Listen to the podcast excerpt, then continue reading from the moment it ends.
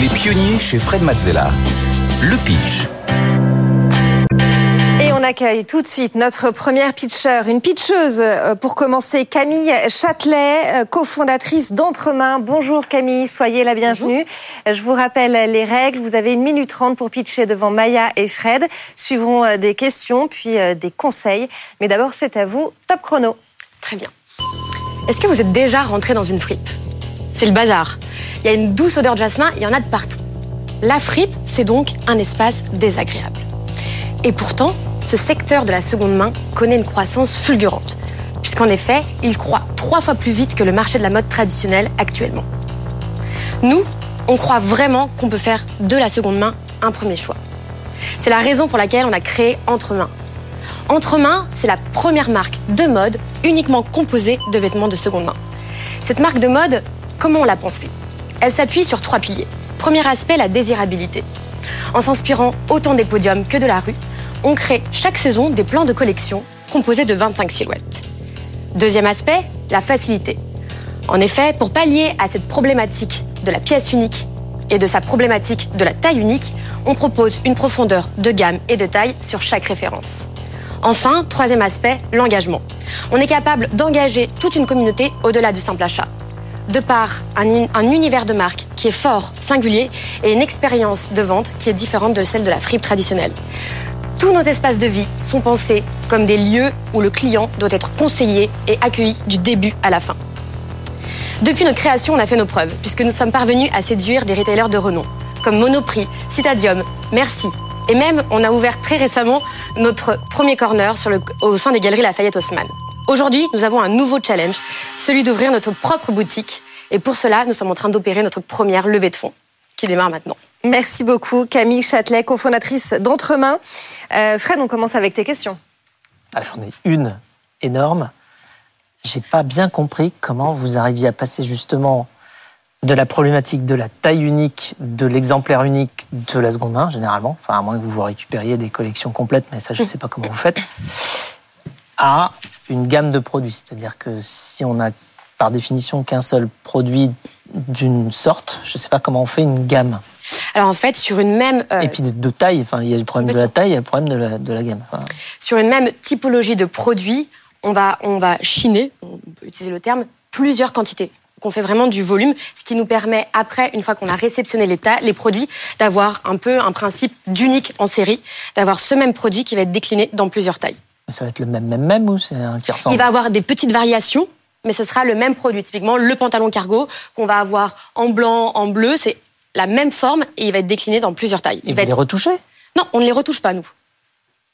Mais il y, a, il y, a, une telle quantité qu'on est capable de couvrir en Vous fait. Allez chercher où On travaille avec différents types d'acteurs. On travaille avec des opérateurs de collecte et des grossistes. D'accord. Et vous leur dites bon, moi je suis intéressé par ce modèle-là. Et je vous les achète tous. Exactement. Nous, on arrive avec notre boucle de collection.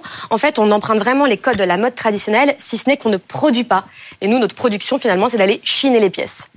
Et une fois qu'on arrive auprès de ces opérateurs, on leur dit qu'on veut tant de quantité de cette même catégorie de pièces, qui nous permettra ainsi de couvrir toutes les tailles. Et en termes de volume et de prix, ça donne quoi? C'est-à-dire euh, aujourd'hui, euh, combien vous avez vendu ou combien vous vendez de... de on vend environ, là, on a vendu 10 000 pièces euh, cette année. Les prix, on a un positionnement de prix de vente qui est intermédiaire, c'est-à-dire que notre prix de vente moyen est de 65 euros. Pour, pour quel type de vêtements? Alors, on est capable de couvrir toutes les typologies de pièces. Euh, on va, vous trouverez aussi bien des vestes, que, enfin, des hauts que des bas. Avec une, on a aussi des pièces qu'on va qualifier d'intemporelles, qu'on retrouvera d'une saison à l'autre. Typiquement, la veste en cuir, euh, le jean 501, qui sont des pièces qu'on a érigées au rang d'iconiques. Merci. Maya, on passe à tes, euh, tes impressions sur le pitch de Camille. Euh, bah, moi, j'ai adoré le début du pitch de Camille. Enfin, t'es arrivé directement avec une histoire. On se voyait vraiment dans la fripe. Euh, je trouve que t'incarnes bien euh, aussi ton, ton pitch. J'imagine que t'es venu habillé euh, avec les vêtements de ta marque. Complètement. Euh, j'ai trouvé ça hyper clair. En plus, tu montres bien le potentiel de croissance que ça a, le côté impactant, le, le côté fashion tourné vers l'avenir. J'ai pas compris. Euh, tu parles d'espace de vie. Mm -hmm. Mais tu dis que tu lèves des fonds pour ta première boutique. En fait, oui. du coup, c'est comment c'est commercialisé concrètement? Alors nous actuellement, notre euh, notre distribution, elle est seulement en physique. D'accord. Donc en fait, actuellement, on a le corner aux Galeries Lafayette. Et là, la, la prochaine étape, c'est d'ouvrir notre propre boutique en propre. Et après, qui sera le, si tu veux, le, le, le pivot d'un réseau à venir. On veut vraiment déployer euh, à travers un réseau de boutiques en propre entre mains. D'accord, donc ta, ta preuve de concept, tu l'as fait sur un concept, enfin sur un corner euh, Galeries Lafayette. La distribution en ligne, euh, Alors, le en ligne va plutôt nous servir d'élément marketing et pour affirmer notre positionnement de marque et qui va permettre de générer du trafic en boutique. D'accord, parce que c'est pas forcément intéressant de faire du. euh, Non, on l'a testé et on a aussi testé euh, le physique et en fait on se rend compte que les personnes ont envie d'essayer les produits, de voir les matières, euh, puisqu'en fait il y a en effet cette problématique de taille qui est différente. Les pays viennent de confections et d'années différentes. Les gens ont vraiment envie de voir et de toucher les produits. D'accord. Ce que disait Fred tout à l'heure était intéressant sur bah, comment est-ce que vous allez vous fournir. Donc je comprends bien qu'au lieu de produire, tout l'enjeu c'est d'aller chercher euh, du coup euh, la matière première. Et du coup en termes de marge, ça donne quoi? En termes de marge, Oui.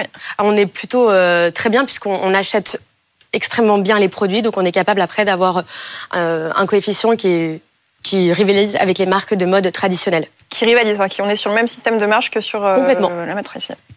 Ok, très bien. Ben moi j'ai pas de comment dire si ce n'est que peut-être je viendrai cliente de cette nouvelle. Ah bah voilà, Ah. vous avez peut-être gagné une cliente, euh, Camille.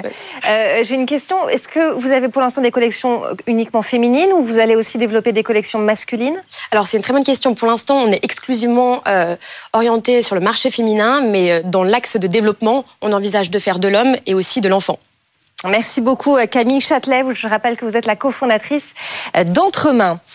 On accueille euh, à présent notre deuxième pitcher du jour. Il s'agit de Wilfried Granier. Bonjour Wilfried. Euh, Vous êtes le fondateur et président de Superprof Absolument. qu'on connaît. Je vous Ah, rappelle gentil, euh, votre, euh, je, je vous rappelle les règles. Vous avez une minute trente pour pitcher devant Fred et Maya. Suivront des questions et des conseils, mais d'abord c'est à vous. Top chrono. Top. Alors, Super Prof. Super Prof, d'abord, c'est la boîte de mes rêves. Franchement, c'est une boîte vraiment que j'ai créée en me disant je vais la garder toute ma vie. Mais Super Prof, c'est surtout la plus grande communauté de professeurs et d'élèves de confiance. D'un côté, c'est une grande communauté de 22 millions de professeurs, professeurs, des mentors, des coachs, des artistes, des professionnels, euh, triés sur le volet, évalués par la communauté. Et de l'autre côté, un moteur de recherche qui va permettre aux élèves de vraiment trouver le professeur parfait, c'est-à-dire le professeur idéal pour eux. Alors, ils peuvent le trouver dans à peu près toutes euh, les, euh, euh, les types de cours. On a évidemment le soutien scolaire, les langues, le loisir, la musique, la formation professionnelle, le coaching en tout genre. Et Superprof, c'est surtout aussi une grande famille, une grande équipe euh, de gens internationaux, puisqu'on a 35 nationalités au bureau, on a 210 personnes dans le monde, et on est 140 dans les bureaux parisiens. Euh, Superprof, c'est un peu plus de 30 millions de chiffres d'affaires cette année, avec une croissance encore de 50%, et euh, des pays qui ont une belle croissance, notamment les États-Unis et les pays comme l'Amérique du Sud. Et enfin, Superprof, c'est une société euh, 100% bootstrappée, c'est-à-dire qu'on n'a jamais levé de fonds pour se développer. Depuis le premier jour de la création, en fait, on s'est euh, focalisé sur le gain et sur la rentabilité. Donc, euh, on a survécu comme ça, et c'est comme ça qu'on a pu se lancer dans 45 pays aujourd'hui. Et les nouvelles actualités de Superprof, cette année, ça sera euh, l'arrivée en Chine et en Israël. Merci beaucoup, euh, Wilfried. Euh, on commence avec tes questions, Fred, pour Superprof. Alors, bravo. Euh, alors, j'ai C'est deux, questions. Euh, la première, 22 millions de profs. Ouais. J'ai entendu ça. Absolument. Ça fait beaucoup, ça. Il y a combien de profs en France, tout court? Alors, des professeurs d'éducation nationale, il y a 1,8 million. Oui. Donc, les Euh, 22 millions. Alors c'est 45 pays, hein, 22 millions, Fred. hein. C'est-à-dire qu'on n'a pas 45 millions de professeurs en France. En France, on doit avoir à peu près un petit million de professeurs. Donc 1,8 million de professeurs Qui sont inscrits. ouais, qui sont inscrits et disponibles. D'accord. C'est c'est 22 millions de professeurs à date disponibles pour vous donner des cours. C'est-à-dire qu'on en a beaucoup plus en base. hein. On en a, euh, et en plus, surtout, on retient à peu près que 30% des gens qui s'inscrivent chez nous, parce qu'au bout d'un moment, ils donnent plus de cours et compagnie, ou ils sont plus disponibles. Donc c'est 22 millions aujourd'hui à la date qui sont disponibles pour vous donner des cours demain, enfin aujourd'hui même. Et donc, comment ça se passe? J'arrive, je veux un cours de. Alors, je sais pas. Je veux Piano. dire, un cours de piano. Un cours de piano. J'arrive, je recherche et euh, je vais Ouais. avoir tous les profs qui sont pas loin de chez moi, parce que quand Ouais, même pour ouais, piano, c'est mieux d'être euh, dans le coin. Euh, et ils sont notés, les profs? Comment ça se passe? Ils sont évalués, en fait, il y a des évaluations. Alors d'abord, vérification des diplômes, donc les professeurs sont évalués, diplômés, euh, on a tout vérifié pour que ça marche bien, les, les entités également. Et ensuite, ils ont été éva- évalués par la communauté. Donc c'est-à-dire que tu vas trouver des professeurs euh, ambassadeurs de piano autour de chez toi qui ont une centaine d'évaluations déjà positives par leurs euh, élèves et qui sont disponibles. Et donc après, en fonction du tarif que tu veux mettre, de ce que tu veux préparer, tu vas on va te faire une sélection de professeurs qui va correspondre à peu près bien. Tu vas choisir ton professeur et après tu vas lui expliquer ton projet pédagogique. Nous, on croit vraiment que pour que ça se passe bien entre un prof et un élève, il faut vraiment qu'il y ait une alchimie qui soit créée. C'est-à-dire que c'est important que l'élève choisisse son professeur, mais c'est également aussi très important que l'élève, que le professeur soit à l'aise avec son élève et accepte la demande de cours et le projet pédagogique. Et donc c'est cette double acceptation qui fait que du coup ton cours va bien se passer et que tu vas avoir effectivement beaucoup de progrès dans. Et le modèle économique Euh, l'élève paye quelque chose pour avoir accès au catalogue pendant 30 jours. D'accord. Et il ne, il ne sera. Mais par contre, il y a pas de, c'est pas un modèle transactionnel. Non, pas du tout. On fait du matching, principalement. Enfin, euh, excusez-moi. D'accord. Pendant 30 jours, ou alors peut-être à l'année. Enfin, euh, Oui, ça dépend. voilà. Enfin, Ça dépend logiquement, en engagez 30 jours, on a trouvé. Euh, Oui, oui. On cherchait. Et, et surtout, on essaye aussi de, de susciter la curiosité de nos élèves. C'est-à-dire que euh, vous venez pour un professeur de piano, mais très rapidement, on va vous dire, bah, euh, tiens, est-ce qu'avec votre ami, vous pourriez pas prendre un cours d'onologie Ou tiens, il y a une masterclass, par exemple, de, euh, de magie, ou je sais pas. Enfin, on, on essaye pendant les 30 jours, en fait, de vraiment vous faire apprendre plein de choses. Parce que vous venez avec une demande d'un cours de maths ou un cours de piano, mais évidemment, notre job, c'est d'essayer de vous, vous faire découvrir plein de nouvelles aventures. Maya, tes impressions sur le pitch de Wilfried? Euh, bah, c'est génial d'avoir quelqu'un qui commence en disant c'est la boîte de mes rêves. Ouais. non, écoute, pitch hyper intéressant. J'ai juste une petite question. J'ai- du mal à cerner à quelle cible tu t'adressais quand tu as fait ton pitch. C'est-à-dire qu'au début, tu as présenté ton produit, c'était très clair. euh, 22 millions de profs, c'est hyper impressionnant. Euh, après, tu as parlé de, bah, de la situation actuelle, les pays dans lesquels vous étiez présents, euh, le fait que c'est bootstrappé. Donc tout ça, c'est des informations qui sont très intéressantes, mais à quelle fin? Disons que si je me mets dans la peau euh, du consommateur qui doit consommer le service, j'ai toujours pas compris quel type de prof, je, auquel type de prof j'aurais affaire, vu Ouais. que c'est Ah très très large. Alors peut-être que justement l'offre, c'est de dire, euh, bah, c'est tous les profs possibles, imaginables, et au contraire, c'est un professeur auquel tu ne pensais même pas, et Ouais. tu vas apprendre la magie. Euh, mais c'est vrai que du coup, j'ai un peu eu du mal à me mettre dans la peau de peut-être du potentiel investisseur ou du potentiel client. Voilà. Euh, Ah oui, c'est vrai que je, je comprends cette remarque, mais principalement, je l'ai fait pour vous, le pitch. hein, donc, Ah, à vous que j'ai présenté. génial. Mais je suis d'accord que peut-être que j'ai pas été assez commerçant ou commercial. Non, mais après, euh, moi j'ai une question, c'est euh, donc 22 millions de profs, c'est énorme. Euh, Est-ce que tu as des métriques sur le nombre d'heures qui sont réservées euh, sur la plateforme Non, c'est dur à dire. Par contre, parce qu'on ne fait pas le modèle transactionnel. Donc, on Oui. fait en, en sorte, en fait, que tu trouves le professeur parfait, le professeur de tes rêves dans tous les domaines. Euh, et après, on on- au bout de quelques temps, quelques semaines, on va faire une évaluation 360 entre le professeur et l'élève. Parce que, évidemment, c'est bien de te faire matcher avec un professeur parfait, mais il faut évidemment s'assurer que ça se passe bien. C'est comme ça qu'on récolte les avis à la fois du professeur et euh, à la fois de l'élève. Et un vrai challenge aussi cette année, c'est de d'avoir des informations sur les élèves, parce qu'on a beaucoup d'informations sur les profs. Les profs, ils sont extrêmement sollicités, on a plein d'avis, mais sur les élèves, euh, c'est pas toujours facile d'avoir euh, d'avoir une connaissance de- de- du client. Et euh, comme je vous disais en, en préalable, nous, on est la plus grande communauté de professeurs et d'élèves de confiance. La, la confiance, c'est formidable pour euh, mettre deux personnes en relation, mais du coup, il faut garantir la confiance. Et pour la garantir la confiance du professeur, c'est assez simple, parce qu'on le connaît, ça fait euh, 10 ans qu'il, enfin 9 ans la société a 9 ans qui travaille avec nous, mais l'élève, des fois, on le connaît pas très bien. C'est un nouveau qui arrive.